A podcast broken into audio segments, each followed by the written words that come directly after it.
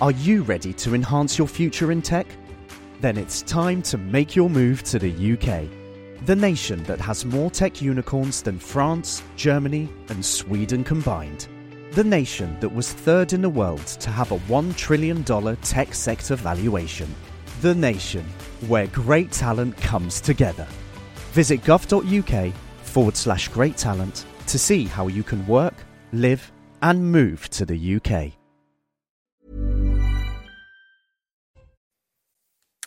Bonjour à tous et bienvenue à vous au grand rendez-vous européen CNews Les Échos. Bonjour Michel Onfray. Bonjour. Et merci de votre présence, philosophe, auteur prolifique, avec notamment Patience dans les ruines aux éditions Bouquins.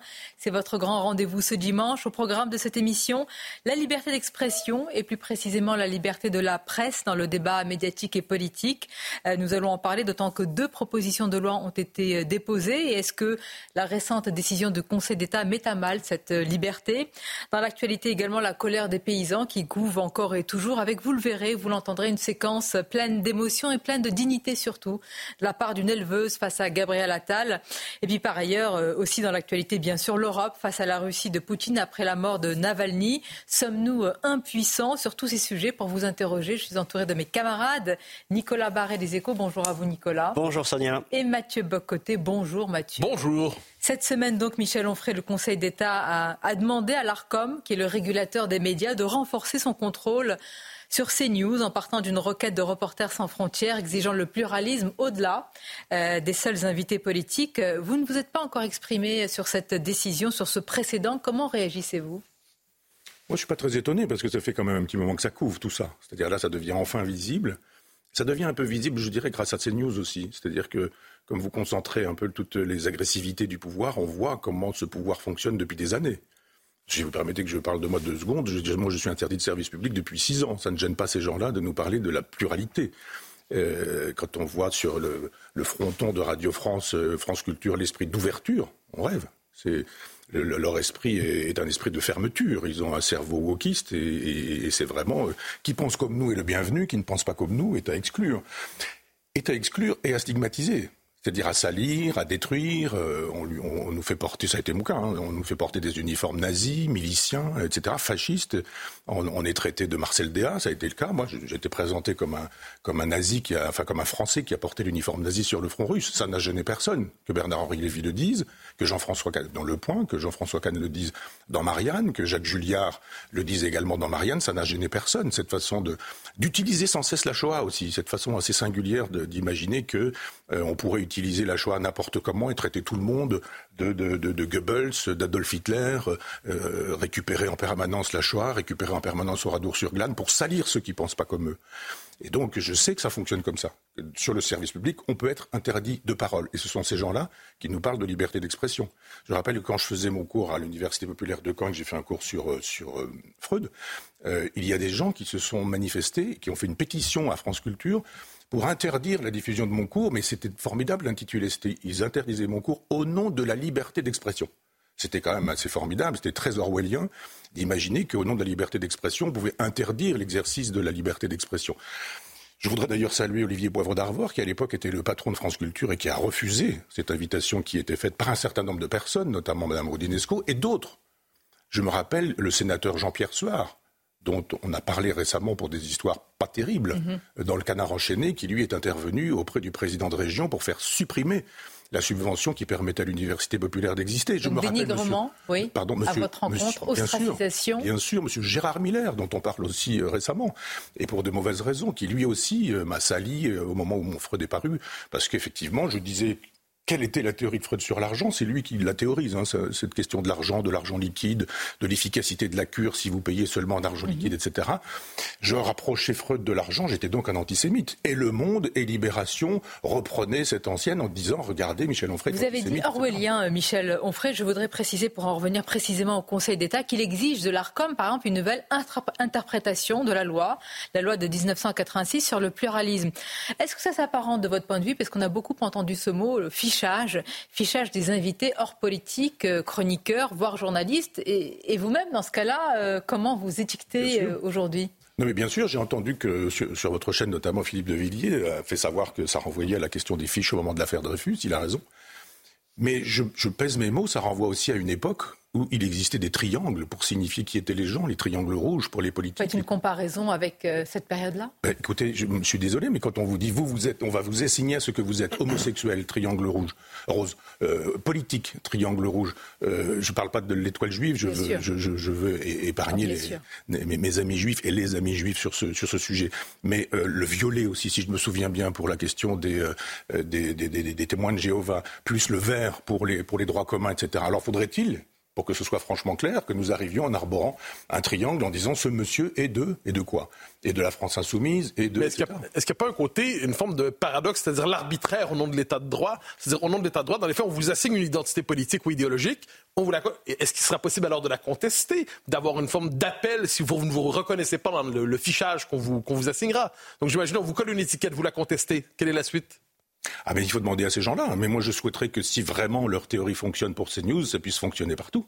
Et qu'on puisse à ce moment-là faire ça sur toutes les chaînes, sur toutes les radios, et qu'on puisse pour le coup savoir qui travaille à France Culture, qui travaille à France Inter, enfin ce que sont les positions politiques de ces gens-là. C'est faisable, Michel Onfray, par exemple Bien sûr que non. Sauf à avoir une société totalitaire dans laquelle, je vous le dis, ce serait très visible, parce qu'en fait, ça peut vous choquer que je parle de ce triangle, parce qu'effectivement, on se dit, euh, quand même, c'est choquant. De, je, je, rappelle quand même que ces triangles, ils existeraient sur des fiches vous auriez des fiches et on dirait euh, Sonia Mabrouk, euh, elle est, et puis on aurait quel type de triangle Et pour dire quoi Peut-être même plusieurs triangles. Vous auriez le droit d'être d'être euh, franc-maçon et d'être euh, d'être homosexuel, d'être de droit commun, etc. Et on fait comment? On superpose le tout. Et là, on dit mais on va décompter sur quoi? Sur l'appartenance à la franc-maçonnerie, l'appartenance à la France insoumise. vous, vous, ciblez le pouvoir, mais on parle d'une décision du Conseil d'État qui est quand même indépendant du pouvoir. Vous plaisantez? Ces choses-là. Non, je plaisante pas. Non, je plaisante. Je plaisante en disant que vous plaisantez. Non, le Conseil d'État est indépendant.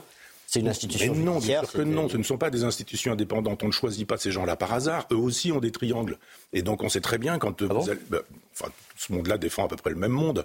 On le sait très bien qu'aujourd'hui, quand, quand on vous fait savoir qu'il y a un cercle de la raison, vous avez le droit d'être droite, de droite ou de gauche pourvu que vous soyez dans le cercle de la raison. C'est quoi le cercle de raison? C'est défendre Maastricht. Le tabou, c'est ça. Il ne faut pas toucher à l'Europe de Maastricht. Donc euh, à ce moment-là, vous avez le droit d'être de droite, d'être de gauche, il n'y a aucun problème. Ça s'appelle être macronien, ça s'appelle être hollandiste ou hollandais, ça s'appelle être sarkozyste. Enfin, je rappelle quand même qu'avec ce système qui verrouille le pouvoir et qui fait de telle sorte que le peuple n'existe pas ou n'existe plus ou soit méprisable, depuis 1983 que Mitterrand a fait ce fameux virage de la rigueur et qu'il s'est converti à, l'Europe parce qu'il a laissé tomber le socialisme, nous avons la même couleur politique au pouvoir. On fait semblant d'imaginer que Sarkozy et Hollande, c'est pas du tout la même chose, d'imaginer que, je sais pas, Macron et Fillon, c'est pas la même chose, mais ils sont tous dans la même logique de défendre cette Europe-là en disant la souveraineté française, la souveraineté nationale, c'est fini. La souveraineté, elle est à Bruxelles. Alors, une question sur le système de fichage, je me permets d'y revenir parce que ça me semble assez important. Euh, François Jost, l'auteur du rapport à l'origine de, cette démarche, disait sur Sud Radio cette semaine, il dit comment savoir si quelqu'un est de gauche, de droite, d'extrême gauche, d'extrême droite Eh bien, c'est pas compliqué. Si le monde le dit, alors nous le saurons. Bah, euh, qu'est-ce, que, qu'est-ce que ça vous, vous avez lu ce rapport, le rapport Jost? J'ai pas lu ce, monsieur. Sur le cas d'une place, je veux dire, j'ai autre chose à faire que de lire ce genre de sottise. Mais je veux dire que cette phrase suffit. Ce personnage qui nous dit, mais moi j'ouvre le monde et le monde dit la vérité. J'ai connu, moi, dans ma, ville, dans ma sous-préfecture euh, euh, Argentan pendant des années, des gens qui lisaient Le Monde des livres et qui, le lendemain, étaient très savants après avoir lu Le Monde des livres parce que c'était un catéchisme.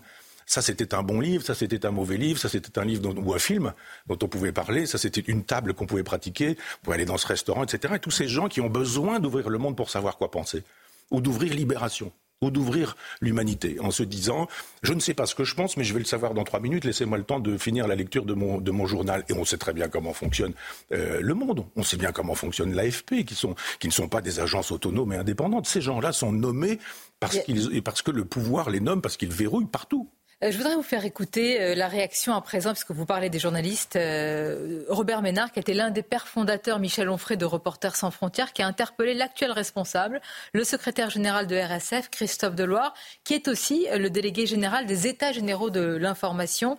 Écoutez-les. Christophe, je suis atterré. Je te le dis. Quand on a créé Reporters sans frontières, c'était exactement pour pas avoir cette attitude-là. Je me contrefous de savoir si je suis d'accord ou pas d'accord avec ce qui se passe à l'antenne de CNews. Tu devrais être le premier à te réjouir qu'un certain nombre de points de vue qui n'étaient jamais entendus sur des médias et des télévisions en France le sont grâce à CNews. C'est ça ton boulot. ton boulot, c'est pas de, de quoi? Tu es euh, l'arbitre des élégances maintenant? Tu vas nous dire ce qui convient de faire ou de pas faire? Mais enfin, on s'en contrefou de ça. Comment vous décryptez aujourd'hui aussi le rôle de RSF C'est parti quand même d'une volonté hein, de RSF, puis mmh. ensuite le Conseil d'État a réagi. J'aime bien les gens qui font de la sémiotique des images, vous savez, qui nous expliquent ce que, ce que l'image dit. Vous pouvez dire une chose, mais l'image dit autre chose. Vous savez, ce type, il est habillé comme un militaire. Vous avez vu la veste kaki Ou un baroudeur. Non, baroudeur. il manque plus les épaulettes qu'on aimerait savoir euh, s'il est un, officier supérieur du régime et du pouvoir. Mais je crois que ce monsieur m'a contacté il y a quelque temps pour me demander d'intervenir dans, dans ces fameuses assises qui consiste à dire aux, enfants dans les écoles comment on doit comprendre la presse. Et, c'était normalement Le Monde et, Libération qui étaient censés euh, expliquer comment on doit lire la presse. C'est formidable. C'est-à-dire c'est une espèce de tautologie. on vous avez été invité à... Alors je lui ai fait savoir que j'étais quand même interdit de service public depuis des années, que ça me paraissait quand même très étonnant. C'est perdu un petit peu dans les méandres. intéressant que vous y participiez, Michel Onfray. Voilà donc une voix dissonante. On ne participe pas à ce genre de choses. Et on vous, on, vous servez de prétexte. Vous arrivez dans un endroit comme ça et on dirait, je parle au conditionnel, il n'est pas question que j'y aille. D'ailleurs, il ne devait pas savoir trop qui j'étais pour m'inviter. Ou on a dû lui dire vas-y pour celui-ci. Et mais non, on va pas dans, dans des endroits comme ça. C'est le pâté d'alouette. Vous êtes le prétexte. Vous avez 99% des gens qui pensent la même chose, 1% qui va vous permettre de dire bah regardez, on a invité euh, des gens. C'est ce qui est reproché à CNews, par exemple. Oui, mais sauf que c'est c'est pas pensable parce qu'il suffit juste de chronométrer. Il y a juste des gens. Moi, je regarde régulièrement votre chaîne. Le regretté Gérard Leclerc euh, était un homme de gauche. Il y a Paul Melun qui est, un bon copain et qui est un homme de gauche. Il y a euh, un certain nombre de personnes. Olivier D'Artigol et d'autres, on va pas citer, parce que là, nous, rentrerions aussi dans la même logique. Vous avez raison. voilà. Alors après, on dit, sont des faire-valoir. Non, le faire-valoir, c'est celui qui est là minoritaire. Simplement, quand vous êtes en permanence et qu'il y a des plateaux où en permanence vous avez un certain nombre d'individus qui peuvent s'exprimer, y compris des gens de gauche, on se dit, ben, ça s'appelle le pluralisme. Comment faire euh, autrement? Je veux dire, sur France Inter, il n'y a pas ça. Quand ils ont, euh, quand on leur a fait savoir un peu, un peu beaucoup, ils ont invité qui? Ils ont invité euh, Natacha Polony et ils ont, ils ont dit esprit de contradiction, je ne sais quoi. Enfin, en toute subjectivité. En toute subjectivité. En toute subjectivité. Mais ça devrait être le slogan de France Inter en toute subjectivité. Ça devrait être le slogan de, France Culture, qui ne devrait pas être l'esprit d'ouverture, mais en toute subjectivité. juste une seconde, je reviens sur ce que vous disiez euh, précédemment sur, sur Le Monde. Vous pouvez être en désaccord complet avec ce qu'écrit Le Monde ou, d'autres euh, médias, mais vous ne pouvez pas contester que ce soit des rédactions indépendantes. Vous dites qu'ils ne sont pas indépendants. Mais bien sûr, les rédactions ne sont pas, sont pas, indépendantes. On dira le général de Gaulle, quel, fasciste était le général de Gaulle. Mais au moins, c'était clair avec le général de Gaulle. Vous aviez une ligne, on obéissait à la ligne. Là, vous n'avez plus besoin d'un policier derrière chaque journaliste. Il y a un policier dans la tête de chaque journaliste. C'est dans le cerveau de chaque journaliste que vous avez un policier. Mais on ne peut pas sonder les cœurs, les reins et le cerveau de chaque journaliste dans ce cas-là. Mais il n'y a pas besoin de les sonder, il suffit de savoir où ils travaillent. Et, et c'est pas très compliqué. Ce n'est pas un peu caricatural Non, ben, lisez le journal et vous allez voir qu'effectivement, euh, on n'attend pas autre chose que ce qu'on voit dans, dans, dans, le journal. Dans Libération, il y a eu, par pas parce qu'ils pensent différemment de vous qu'ils sont forcément euh, non indépendants. Enfin, je ne comprends pas la logique. Ben, les journaux qui vous interdisent déjà. Ils ont parfaitement le droit d'exprimer de, ce qu'ils. Oui, mais par exemple, j'imagine que. Il y a un philosophe qui s'appelle Paul Preciado qui a fait sa mm. transition mm. sexuelle et qui a écrit un manifeste contrasexuel dans Libération. Ça a été publié où il fait l'éloge de la scatologie, de la scatophagie, je dirais, hein, et de la zoophilie. C'est-à-dire, mm. faudrait manger ses excréments ou les excréments de son chéri et puis avoir des relations sexuelles avec euh, des vaches, euh, vaches veaux, etc. Et donc, euh, c'est publié dans Libération. Vous pensez que ça pourrait être publié dans le Figaro? Je pense pas.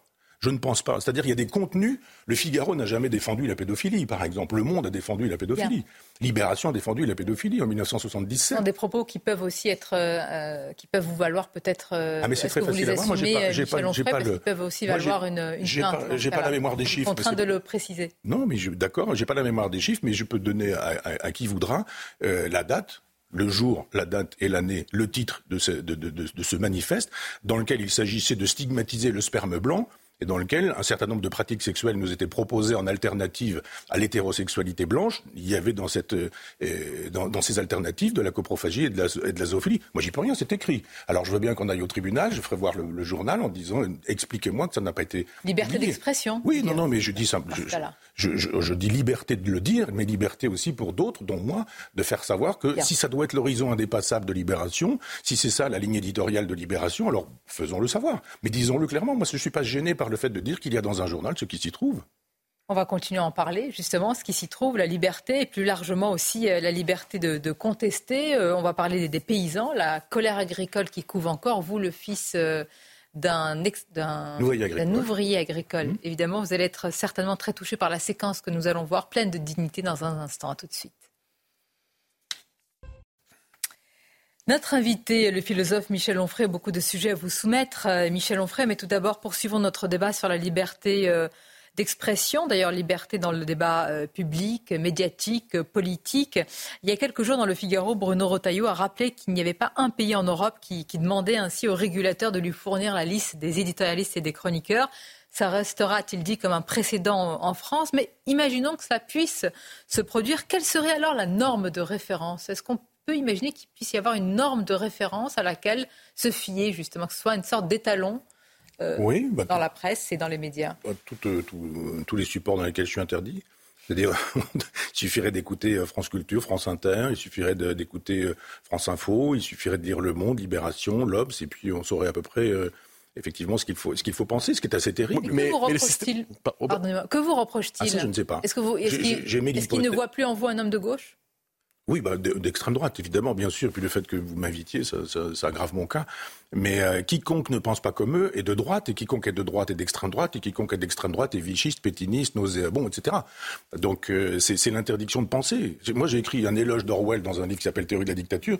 Mais plus le temps passe, plus, plus le réel me donne raison. Je, suis désolé d'avoir raison avec ce, avec ce texte, mais en permanence, tous ces gens qui nous, nous disent la liberté veulent la dictature. Tous les gens qui nous disent tolérance veulent l'intolérance. Tous les gens qui nous disent respect, etc., sont dans la haine et en permanence. C'est-à-dire, ils nous annoncent le contraire de ce qu'ils font.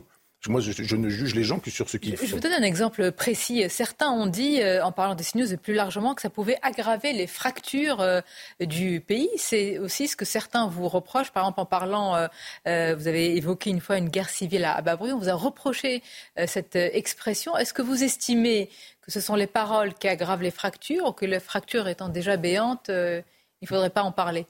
Oui, il ne faut pas en parler. C'est-à-dire il faut absolument que le pouvoir puisse n'entendre qu'une seule voix, comme avec euh, la Corée euh, communiste, où on dirait mais c'est formidable. On paraît avec la Corée communiste, Michel Onfray. Mais quand la, la, censure existe, cette idée de dès que quelqu'un ne pense pas comme vous, l'idée de le fasciser, de l'extrême droitiser, comme vous dites fort justement, l'idée de, de, faire référence en permanence à Vichy, à Pétain, c'est pas moi. L'idée que je serais, j'aurais porté l'uniforme nazi, enfin ce genre de choses, ce sont ces gens-là qui nous disent ça. Alors évidemment, on n'assassine pas comme euh, comme euh, comme en Russie.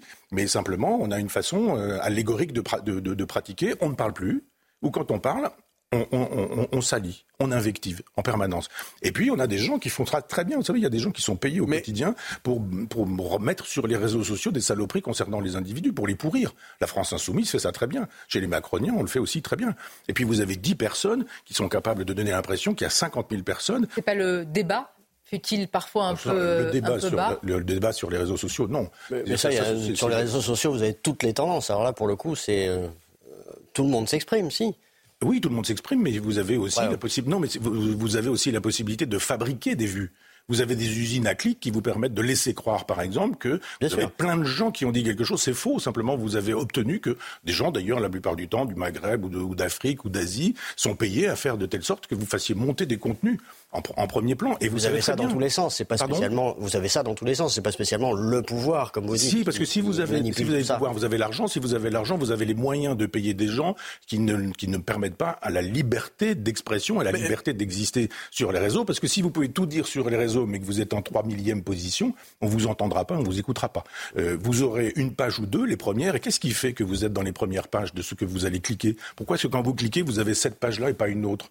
Parce qu'effectivement, ces informations-là, elles ont été triées pour qu'elles soient ici présentes. Et les dernières, elles sont ailleurs. Donc il y a une prétendue liberté d'expression. Vous dites, j'envoie.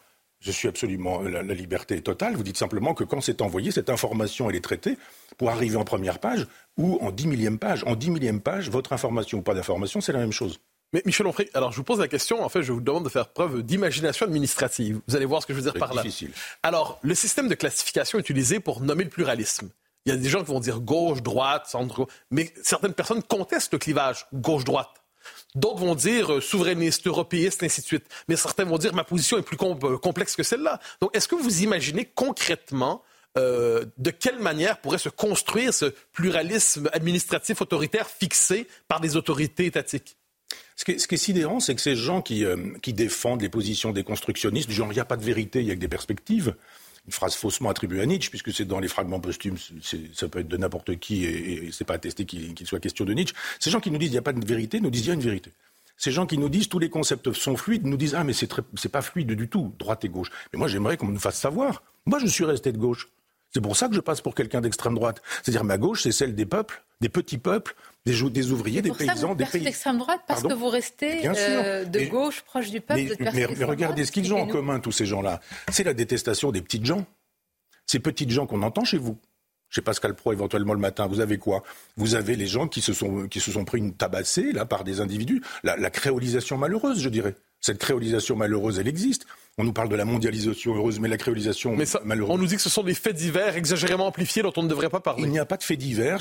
tous ces gens qui nous disent que tout est politique n'acceptent pas que les faits divers soient politiques. C'est sidérant. Ils vous disent que ce qui se passe dans l'assiette, c'est politique. Ah, mais vous mangez du bœuf, euh, l'écologie vous dira que vous êtes dans, dans un écocide. Donc ce que vous mangez, c'est politique. Mais là, ce serait pas politique Bien sûr que si, tout ça, tout ça est politique, à l'évidence. Et on entend des paysans raconter ce qu'ils ont sur la, sur la patate, et ils nous expliquent d'un seul coup, ils nous expliquent Maastricht en trois phrases. Ils nous disent, mais moi, je produis des poulets avec des contraintes qui sont terribles, et vous m'envoyez 2 euh, millions de poulets qui ont été congelés, qui ont deux ans de, congélation, et ces poulets ont été fabriqués en Ukraine, euh, dans un pays qui n'est pas européen, ont été fabriqués indépendamment des, règles, indépendamment des lois, indépendamment des contraintes, de sorte que la concurrence n'est pas libre et non faussée. La concurrence, elle, n'existe pas. Et, donc les paysans, ils disent, ah ben nous, on crève de ça. Et puis continuer avec ça, avec la viande, continuer avec le blé, continuer avec le grain, continuer avec tout ce qui fait que les paysans sont où est-ce que vous les entendez? Monsieur Jost, justement, a fait savoir que si on les entend à CNews, c'est bien la preuve que CNews est une chaîne d'extrême droite. Vous vous rendez compte On écoute le petit peuple. Des gens qui sont couturés, balafrés, qui ont été tabassés, d'un seul coup, on les voit avec le visage tuméfié. C'est où est-ce qu'on les voit? On les voit chez vous. Il n'y a pas de une qui soit faite à Libération avec le visage tuméfié de quelqu'un qui, l'autre jour, j'ai vu ça, qui, euh, un basketteur qui s'est fait ravager la figure, détruire complètement. Il est allé au tribunal, on lui a mis, je crois, six mois de prison avec sursis, et puis on lui a fait savoir qu'on lui ferait une fleur. C'est quand même formidable. Des magistrats font des fleurs. À qui et pourquoi? Pourquoi les magistrats sont fleuristes? Et on aimerait savoir dans quelles circonstances, dans quelle occasion. Il n'y a pas une une de libération. Mais vous pensez au-delà de, pour ne pas évoquer les médias, qu'il y a une caricature d'une certaine France à, vous entendre qu'on voudrait voir ringardiser, moquer, euh, rabaisser. Bien sûr, ce que Raffarin appelait, paysans, euh, la France d'en bas. Cette France d'en bas, il ne faut pas l'écouter. Mais pourquoi certains auraient le monopole de l'invité de euh, et pas d'autres Mais parce que vous aura pas échappé qu'on on méprise le peuple. Quand on est maastrichtien, on fait savoir que le peuple peut errer, qu'il peut se tromper, qu'il peut mal voter, qu'il faut éclairer le peuple. Que si on commence à demander aux paysans ce qu'ils pensent de la paysannerie, où va-t-on? Demandez aux techniciens, demandez aux gens qui à Bruxelles savent ce qu'est la, la, paysannerie. D'ailleurs, ce que personne ne dit non plus, c'est que Bruxelles a en tête la destruction programmée de la paysannerie. Mais personne ne le dit. C'est un sujet qui vous tient à cœur. Oui, pour industrialiser euh, l'agroalimentaire, pour faire de sorte qu'on fabrique de la viande de synthèse. On y vient tout de suite, on va marquer une pause. Et je note que vous parlez de paysannerie, de paysans et pas forcément d'agriculteurs, sans doute parce qu'il y a le mot euh, paysage. Paysan, ça vient du latin paganus, le païen, c'est-à-dire c'est celui qui, euh, qui célébrait la terre et les divinités de la terre, parce qu'il y avait la fécondité, parce qu'il y avait la nature qui, elle, est fasciste, évidemment. Et, effectivement, moi, j'aime le beau mot de paysan, et pas d'exploitant agricole. Alors parlons de la colère des paysans dans quelques instants. Absolument, avec plaisir. Et merci à vous. Nous suivrons en direct ce dimanche sur CNews, sur Europe 1, avec notre partenaire, bien sûr, Les Échos. Nous tenions, Michel Onfray et vous aussi, à parler de la crise agricole, comme elle est appelée. Elle couvre encore la colère des paysans. Elle reste vive, tout comme leur euh, émotion. Et on voudrait vous soumettre cet extrait d'une discussion entre une éleveuse et le Premier ministre. Alors, nous sommes à moins de deux semaines de l'ouverture du fameux salon de l'agriculture. Et Gabriel Attal est allé visiter ce jeudi une exploitation bovine au sud de la Marne. On craque, on n'en peut plus, lui a confié cette femme au bord des larmes très dur. Il faut nous écouter. Je sais, je suis là pour ça. C'est plus possible, on ne peut plus euh, travailler euh, comme ça. Ça fait on est la quatrième génération. J'ai repris à mon papa. On a arrêté le lait parce que c'était plus possible. Donc euh, j'ai commencé à, me diversifier en achetant cette vaches limousines. Là aujourd'hui, on arrive sur un cheptel avec 35 mères. Aujourd'hui, vous avez 105 bêtes sous le hangar. Et c'est très dur, c'est très compliqué. Financièrement, on en est là. Euh, il faut trouver une solution. Nous, euh, les petites exploitations, euh, on, craque et on a besoin de, vous, de, que vous nous entendiez et on a besoin d'aide. Je suis là pour ça. D'abord, merci pour votre franchise. Pas simple avec tout le monde autour. Je sais que c'est dur, c'est aussi sur le terrain en étant en contact avec vous qu'on identifiera les bonnes solutions. On a commencé à prendre des mesures, je vais y revenir tout à l'heure. On va y arriver. Bien, je pense qu'on s'accordera tous avec nos téléspectateurs et auditeurs pour dire qu'il y a une très grande dignité chez cette femme. Vous l'avez dit tout à l'heure, Michel Onfray, vous êtes fils d'ouvrier agricole. Vous savez ce que c'est que le sens du travail et que ce travail-là en particulier Que vous inspire ce que nous avons vu? Je trouve que c'est très obscène de la part de M. Attal. Il est l'équipe garçon, c'est le chargé de communication du gouvernement. Tous les jours, tous les jours, il est parti quelque part. Comment il fait pour travailler? Il y a quelque temps, euh, moi je fais mon marché tous les dimanches matin à Caen, et, euh, sauf aujourd'hui. Et je découvre qu'il euh, est sur le marché de Caen. Je me suis dit, ah, je vais rien manger aujourd'hui, mais je ne vais pas rencontrer ce monsieur ou euh, me retrouver sur cette foule-là. Alors il est en permanence, il communique. Il est là, et avec la même technique. J'écoute, j'opine du chef, j'acquiesce, je mets la main, je tripote, je suis là, je vais m'occuper de vous, pas de problème, on va pas vous oublier, on est là. Vous lui reprochez d'aller voir les gens vous, Pardon Vous lui reprochez d'aller au contact des gens Oui, c'est pas. Pourquoi? Mais Parce que c'est pas le métier d'un Premier ministre. Le métier du Premier ministre, c'est de travailler, c'est de faire de telle sorte que C'est aussi d'aller voir les, les, les, Français, d'aller voir les C'est devenu ça. De... Oui, c'est devenu ça. c'est devenu ça, mais. mais ça a toujours été. Non, bien sûr que non. J'imaginez bien. D'abord. Euh, D'abord, on ne va pas comparer ce qui est incomparable. Vous avez les réseaux sociaux, vous avez les chaînes d'infos continues. On n'est plus dans le même monde. Ceci dit, il faut que la parole soit rare.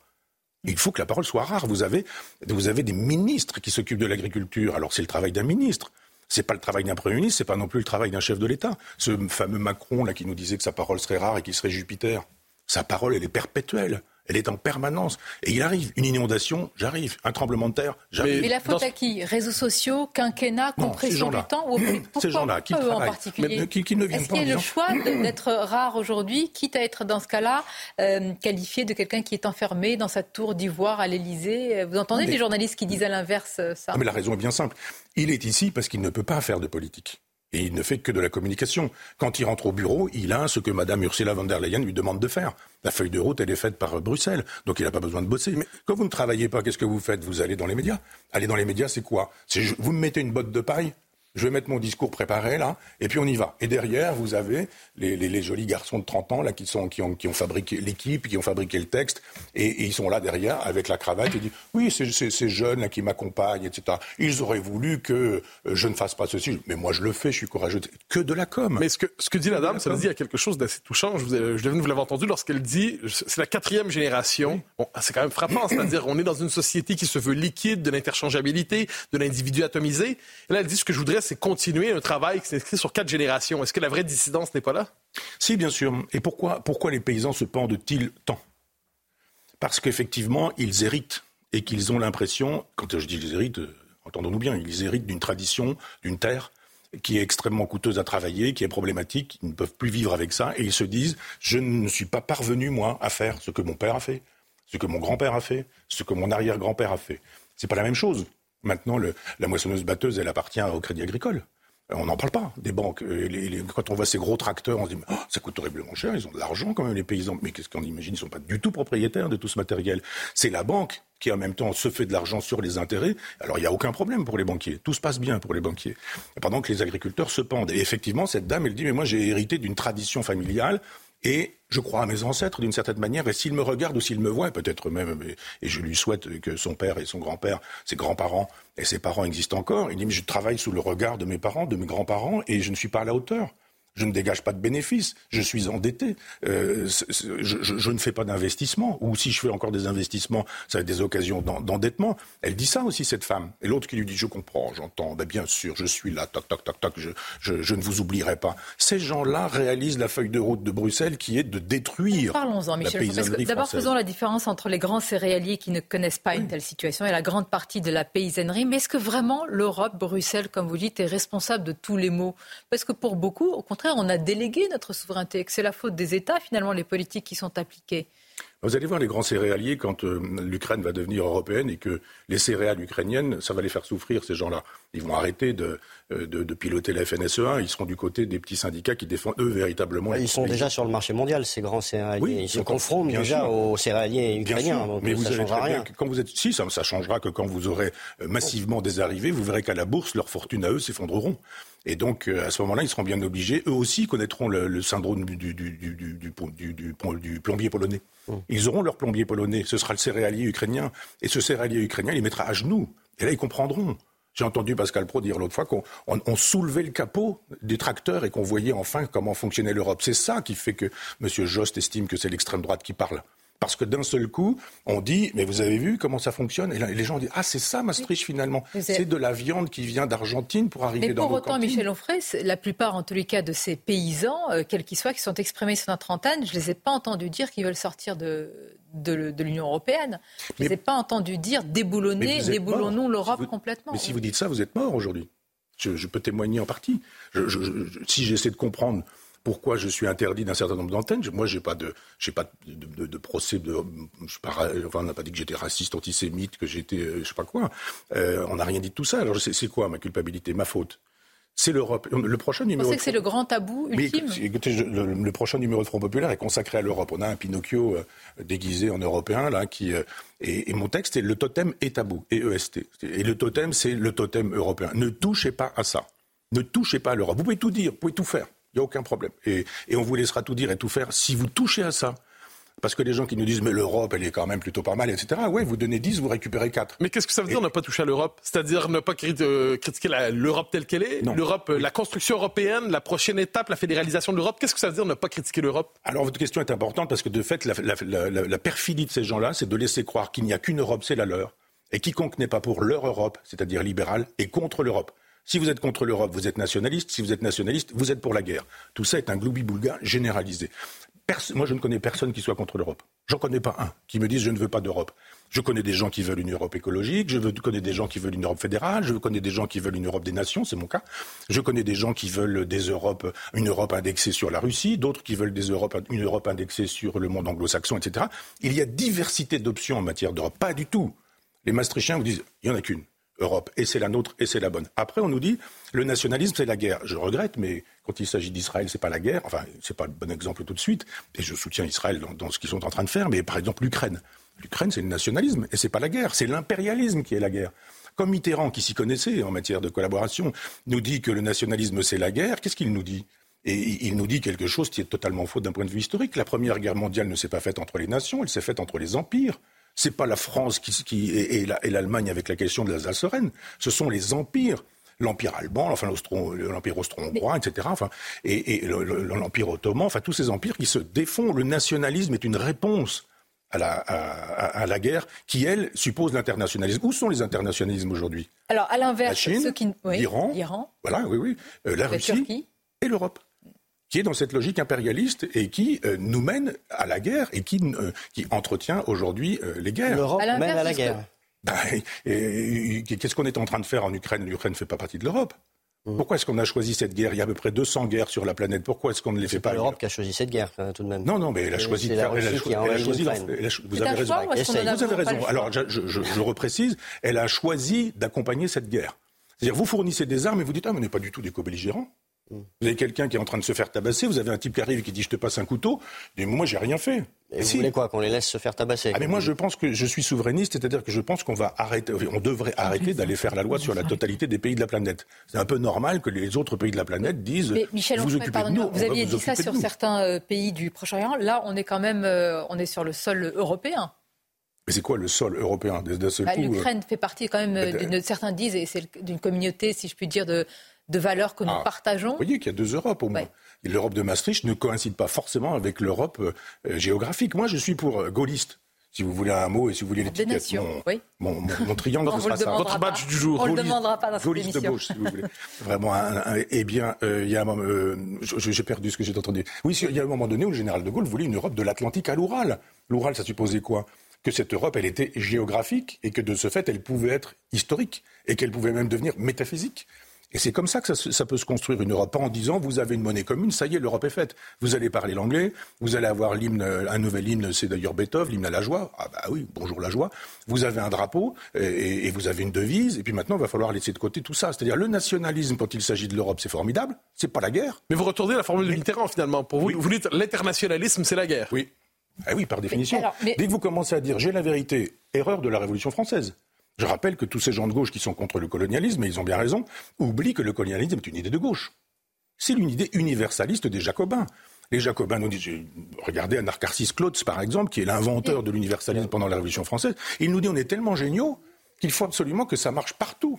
Notre idéologie. Moi, je suis allé dans des pays, je suis allé en Guyane, je suis allé euh, au pôle Nord, enfin en terre de Baffin, je suis allé dans des endroits où je me suis dit, euh, non, il y a des spécificités des pays, des peuples, des cultures et des nations. Le défenseur de l'Europe des nations, dans ce cas-là, comment il réagit à l'événement, à la déflagration de la mort d'Alexei Navalny dans une prison en Sibérie? L'indignation, vous l'avez vu, a été euh, mondial. Il incarnait le combat euh, pour la liberté. L'Europe dit qu'elle ne laissera pas faire. Hmm. Que peut-elle faire? Oui, c'est comme Macron qui dira je ne laissais rien passer. Il a déjà laissé passer. Il n'est pas allé à la manifestation contre l'antisémitisme. Donc il a déjà, déjà laissé passer. Là, on ne laissera rien faire. C'est-à-dire, on ne laissera rien faire. On fera quoi? Rien. Bien sûr qu'on fera rien. Je dis que, la, Russie est impérialiste et que je ne suis pas impérialiste. Je dis que la Russie est fasciste au vrai sens du terme, qu'elle assassine ses opposants. Oui, c'est enfin fascisme, un, rouge-brun. Là, pour le coup, on en a un, rouge-brun, un vrai. Plutôt que d'imaginer que c'est moi qui porte l'uniforme nazi sur le front russe, euh, j'aimerais qu'on puisse vraiment voir qui est Poutine et comment il fonctionne. Alors je veux bien qu'on nous explique, euh, en nous faisant des cours d'histoire, comme il a fait récemment avec euh, cette, ce journaliste américain, en nous disant que la Crimée ceci, et puis l'Est de l'Ukraine cela, et puis que le Donbass ceci, le Donbass, ça m'appartient, je reviens, etc. Mais on va pas aller chercher comme ça dans les fins fonds. Mais donc, qu'est-ce qu'on fait face à un régime que vous qualifiez de, fasciste, comme la Russie?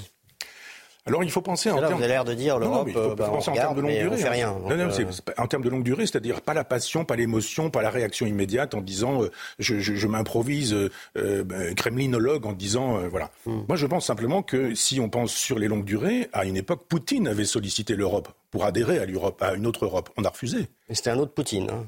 Ah oui, mais c'est pourquoi c'est Mais nous, avons, nous avons fabriqué ce Poutine. Nous avons fabriqué le fascisme russe, selon vous? Oui, d'une certaine manière, oui, dans la mesure où c'était pas non plus un, grand personnage. Il l'a bien fabriqué lui-même. Non, mais il faut remonter très loin, si vous voulez, et voyons quand Mitterrand, par exemple, laisse tomber Gorbatchev. Quand euh, Gorbatchev a été pris en otage et qu'il y a un coup d'État, Mitterrand dit Mais j'ai une lettre dans la poche, là, ils m'ont dit qu'ils ne feraient rien, etc. On laisse tomber la Russie soviétique à l'époque. C'est une première erreur. Il aurait fallu soutenir Gorbatchev. Il aurait fallu que la Russie puisse rester soviétique. D'accord, mais on est en 2024 et on a Poutine. Avec un ah bah, notez, les, Baltes étaient en désaccord avec vous. Vous qui êtes un défenseur des nations, les Baltes étaient en désaccord avec vous, les Polonais étaient en désaccord avec vous. Ils étaient très heureux de voir l'URSS tomber. Oui, ah bah, j'entends bien. Mais cette les Russes aussi, d'ailleurs. L'URSS, laquelle Si c'était celle de Brejnev, ça n'était pas celle de Gorbatchev. Gorbatchev est un personnage... Mais y avait-il pire internationalisme que l'URSS pas l'URSS de Gorbatchev. Je vous rappelle que la glasnost et la perestroïka, c'est pas la même chose que Brezhnev, c'est encore moins la même chose que Staline. C'est-à-dire qu'il il faisait des propositions, Gorbatchev, Mitterrand a dit on ne veut pas de ça. Mitterrand n'a rien compris, c'était un homme du 19e siècle, il pensait, euh, De Gaulle était un homme du 21e, qui lui disait la Russie est accessoirement soviétique. Quand elle cessera d'être soviétique, elle restera russe. Cette Russie qui, quand elle s'effondre, nous fait savoir qu'elle voudrait peut-être être un peu européenne, même si c'est par la voie de ce, de, de, je voudrais pas être insultant, mais de, de, Poutine, elle s'entend dire non. On a méprisé le peuple russe, on a méprisé cette proposition. Quand il y a eu le fameux format Normandie, Hollande nous a fait savoir que, globalement, c'était juste pour attendre, qu'on se foutait de la tête de Poutine et qu'on allait bien le rouler dans la farine. On ne peut pas passer son temps à refuser les propositions de quelqu'un qui un jour se retourne. Mais Michel Onfray, de fait, c'est un ceux qui disent comme vous qu'on a fabriqué Poutine, euh, bah, euh, on leur reproche d'être, d'avoir une attitude munichoise aujourd'hui et d'être. Euh, ça, vous l'avez beaucoup entendu. Oui, mais c'est pas parce qu'on a fabriqué un fasciste qu'il faut soutenir un fasciste. J'entends bien que, entendons-nous bien, je ne défends pas Poutine, je ne défends pas sa politique et je ne défends pas sa façon de se comporter avec l'Ukraine et les Ukrainiens. Entendons-nous bien. Je fais de la géopolitique, de la géostratégie en disant mettons ça dans des grandes perspectives historiques. Voyons comment nous avons fabriqué ce monstre. Exactement de la même manière que les, Américains ont fabriqué Ben Laden. Et pourquoi on n'arrive pas à y réfléchir? Ah, bah parce qu'on a affaire à des crétins. Ah, on a des gens qui veulent être réélus. Les gens qui font de la politique font de la politique politicienne en disant euh, quels sont les sondages? Si on, si on défend cette idée-là, on a pris deux points, on a perdu trois points. C'est ce que fait Mélenchon depuis des années. C'est-à-dire ils ont simplement les instituts de sondage qui leur disent on fait, on fait pas. Il n'y a pas l'intérêt de la France. Il n'y a pas l'intérêt du peuple français. Il n'y a pas l'intérêt de l'Europe de dans l'idée qu'on se fait de l'Europe. Moi, l'Europe que j'aimerais, ce serait effectivement une Europe des nations dans laquelle on pourrait peser, dans laquelle on pourrait être entendu et crédible à l'endroit de l'Iran, à l'endroit de la Russie, à l'endroit de la Chine. On va continuer à en parler, c'est majeur. La voix de la France, justement, comment vous l'imaginez Une courte pause et on le décline ensemble, Michel Onfray. La suite de l'émission avec vous, euh, Michel euh, Onfray. Et puis cette, euh, image, je vais la décrire à nos amis auditeurs d'Europe 1. À Nice, c'est une banderole qui a été déployée brièvement, je le précise, accrochée sur la tour Belanda. C'était ce samedi avec les mots Israël, assassin, qui sont inscrits avec les symboles de l'idéologie nazie SS. Alors cette, banderole a fini par être rapidement enlevée. J'allais dire, que vous inspire-t-elle dans cet océan d'actes antisémites en Europe? Ben, Le texte est d'Edwy Plenel, non? Je ne sais pas. Et quand Edwy Plenel publie un livre qui s'appelle pour les musulmans et qui nous fait savoir que les musulmans aujourd'hui, ce sont les juifs euh, entre les, deux guerres. s'est dit, mais où sont, euh, où sont les lois euh, anti-musulmanes? Les musulmans n'ont pas le droit d'être aujourd'hui médecins, avocats, notaires, journalistes. Oui, pour la France, mais, là nous parlons. Eh bien oui, mais là c'est exactement la même chose. Là c'est pour Gaza. Hein, oui, j'entends bien, j'entends bien. Et il s'agit de nous expliquer que effectivement, ceux qui, qui, qui mènent cette guerre sur la bande de Gaza sont des nazis qui inflige aux musulmans ce que les nazis affligeaient euh, aux juifs pendant euh, cette période de, l'entre-deux-guerres et, de la Deuxième Guerre mondiale. C'est obscène d'avoir laissé croire que, les musulmans qui, sont, qui, qui, qui subissent un certain nombre de choses, je n'ai rien contre cette idée-là, mais ne subissent pas des lois raciales de la part des Français. Il n'y a pas encore, que je sache, et je ne le souhaite évidemment pas, mais c'est pourquoi il faut raison garder, des, des rafles des, des, des, envois dans des camps de concentration avec des fours crématoires et la possibilité de, de, de, détruire physiquement les musulmans. Il faut être sérieux, il faut conserver à la Shoah sa spécificité. Donc cette façon, mais alors, et cette on ne joue pas avec le nazisme. Mais j'allais dire en Israël. On ne joue pas avec le nazisme. Mais ça fait des années que je le dis. Moi, je, dis, on, ne peut pas se servir de la Shoah et d'Oradour sur Glane pour être réélu quand on sait qu'on est élu au premier tour, comme c'était le cas d'Emmanuel Macron. On ne peut pas. Ça veut dire que si Oradour sur Glane c'est Marine Le Pen, alors c'est pas si grave que ça. Ça veut dire que si, quand on va au musée du mémorial de la Shoah, si Marine Le Pen, c'est la Shoah, alors la Shoah, c'est pas si grave que ça. Ces gens veulent nous faire croire que cette femme est fasciste et nazie et appelle à la destruction physique des, musulmans. Et en même temps, on dit, bah, regardez, ah bon, alors si la Shoah, c'est si peu de choses, si Oradour, c'est si peu de choses, si euh, la solution finale, c'est si peu de choses, bah à ce moment-là, effectivement, on peut dire, on utilise le sigle SS et on estime que qu'Israël, qui répond à l'attaque qui lui a été. Est-ce qu'elle répond de manière toujours aussi légitime? Ah oui, mais vous pouvez pas déclarer... la vraie question Mais vous pouvez pas déclarer la guerre à quelqu'un, puis après dire, ah, mais vous, vous nous répondez trop fort. On déclenche une guerre, et bien quand on déclenche cette guerre, cette guerre est faite, et on ne peut pas demander à celui qui nous fait la guerre de dire ce serait bien qu'il fasse une pause. Quel que soit le bilan, quelles que soient les conséquences. Une guerre, c'est ça. Une guerre, c'est ça. C'est-à-dire que euh, moi, je veux bien qu'on disserte sur des grandes idées, mais je veux dire que la guerre, elle existe depuis que les hommes sont hommes. Moi, je ne crois pas à cette idée qu'elle se serait apparue au moment de la civilisation, etc. Depuis qu'il y a euh, chez, les animaux, on est des animaux de territoire et nous sommes dans des logiques de guerre quand on, il ne faut pas toucher à la guerre de manière aussi légère. Michel Onfray, c'est un État, Israël, contre une organisation terroriste, le Hamas. Et donc les Palestiniens, vous dites que de toute façon c'est ainsi, qu'il n'y a pas d'autre choix? Alors les Palestiniens, c'est pas c'est pas euh, les gens du Hamas. Oui, Ils sont pas les gens du Hezbollah. C'est pas exactement la même chose. Moi, je soutiens le peuple de Gaza. Je ne soutiens pas dans le peuple de Gaza ceux qui se réclament de l'idéologie du Hamas et du Hezbollah. Je, je, suis allé dans des dans des territoires occupés. Je suis allé en Israël, etc. Et j'ai vu cette espèce de jérémiade permanente de la part des des, des, des, des Palestiniens qui nous disent on n'a rien, on peut pas faire de, on peut pas acheter des violons pour que nos petites filles puissent apprendre à jouer du violon, etc., etc. On est miséreux, on n'a pas de crayon, on n'a pas de crayon, on n'a pas de cahier. Bah, là, il y a une vraie famine sur place. l'Europe a donné beaucoup d'argent. Oui, mais qui sont allés dans les mauvaises pages. Attendez, voilà. juste pour aller vous dire que quand l'Europe a donné de l'argent à M. Arafat et que M. Arafat en a fait une, affaire personnelle, je ne parle pas de Mahmoud Abbas, je pense que c'est à peu près la même chose. Quand cet argent a été détourné et, et qu'on a fabriqué des oligarques palestiniens aussi, qui ont instrumentalisé la cause palestinienne, quand ces gens-là, avec cet argent-là, ont fabriqué une économie de guerre, c'est-à-dire que quand Israël s'est retiré de la bande de Gaza, qu'ont fait les Palestiniens du Hamas? Ils ont fait une économie de guerre. Cet argent n'est pas allé au petit peuple gazaoui. Cet argent, il est allé euh, pour fabriquer euh, les infrastructures qui ont rendu possible le 7 octobre. La responsabilité du Hamas est évidente. Mais ma question est la guerre légitime jusqu'où? Ah ben, il y a un moment donné où, quand vous déclarez la guerre, il ne faut pas demander, quand vous l'avez déclarée, que la guerre doive se passer comme ceci. mais c'est dit la France. Mais c'est pas au Hamas de décider de ce que doit faire euh, Israël. Mais je comprends. Selon vous, finalement, les Gazaouis sont d'abord victimes du Hamas plutôt que d'Israël? C'est sûr. Ça, je le pense. Je pense que si on avait vraiment une. Encore que, je veux dire, quand vous avez des, années de propagande, je rappelle que quand Hitler arrive au pouvoir en 1933, il, commence une propagande avec les enfants à l'école, c'est un peu le cas dans nos démocraties libérales, et que quand vous démarrez en 33, quel âge ont ceux euh, qui sont sur le front en, en 39 Ils ont été fabriqués par le euh, par par l'idéologie euh, l'idéologie nazie. On leur a expliqué la race supérieure les ariens la haine des juifs et toutes ces sottises. Et puis à un moment donné on fait quoi? Bah, quand on a une économie de guerre et qu'on a fabriqué des avions des bombes euh, quand on a fabriqué des armes etc il faut bien qu'on s'en serve.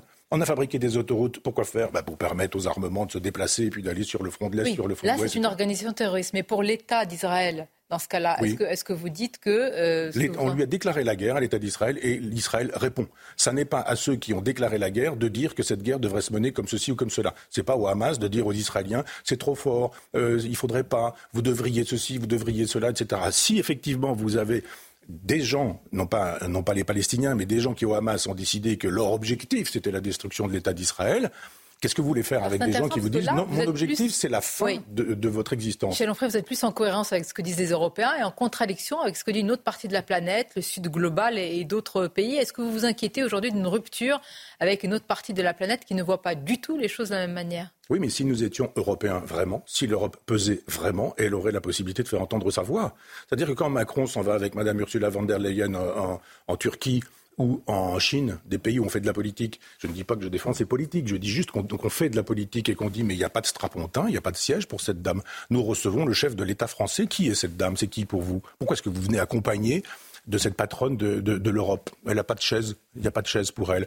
Il y a un moment donné où on n'est pas crédible. Donc évidemment, on n'est pas crédible. Nous, devrions, nous serions crédibles d'un point de vue européen. Nous aurions la possibilité d'avoir notre mot à dire sur l'Ukraine, d'arrêter cette guerre nous, nous aurions notre mot à dire sur la possibilité de, d'arrêter ou de demander aux Israéliens quelles sont les conditions de possibilité d'une Vous souhaitez une souveraineté européenne? Pardon? Pour que l'Europe ait les moyens d'arrêter la guerre en Ukraine, il faudrait qu'il y ait une souveraineté européenne il faudrait que cette Europe, elle existe avec les peuples. Et moi, je pense que les, peuples ne sont pas sollicités. C'est-à-dire, on décide des guerres sans demander l'avis des peuples. D'un seul coup, vous vous réveillez le matin et vous vous dites Ah, la France est en guerre on a décidé de, de, prendre position dans le conflit. Mais euh, j'aimerais bien. On a fait la même chose avec l'Irak, on a même fait la même chose avec la Libye. D'un seul coup, les Français se réveillent au petit matin, ils écoutent les infos, ils disent tiens, euh, le chef de l'État a décidé pour moi. Moi, je pense que si on explique au peuple ce qu'il en est, eh bien, on décide avec le peuple. Je suis un démocrate. Je disais tout à l'heure mongolisme. On, on sollicite le peuple, on demande au peuple, on éclaire le peuple. C'est ce que disait Condorcet. C'est-à-dire que vous avez la possibilité de demander aux gens ce qu'ils pensent après que vous eussiez fait savoir ce qu'étaient les enjeux véritables et pas l'idéologie en permanence. Moi, je pense qu'on peut faire, c'est ce que je faisais à l'Université populaire à Caen, ce qu'on refera à l'Université populaire à Chambouin, mais qu'on peut éclairer les gens en leur disant vous aurez les informations qui vous permettront de choisir, et quand vous serez vraiment informé, et, bien à ce moment-là, vous choisirez. Et puis on fait un référendum. C'est le principe des Et on fait un référendum. C'est aussi ça le gaullisme. Michel Onfray, merci. Merci d'avoir dit tout ça avec la liberté qu'on vous connaît, évidemment, sur cette chaîne et je l'espère aussi euh, ailleurs. Merci. Merci à vous. Sur nos deux antennes, Europe 1 et CNews, je vais saluer également mes camarades, Nicolas et Mathieu. Bonne, euh, bon dimanche à vous et à très bientôt.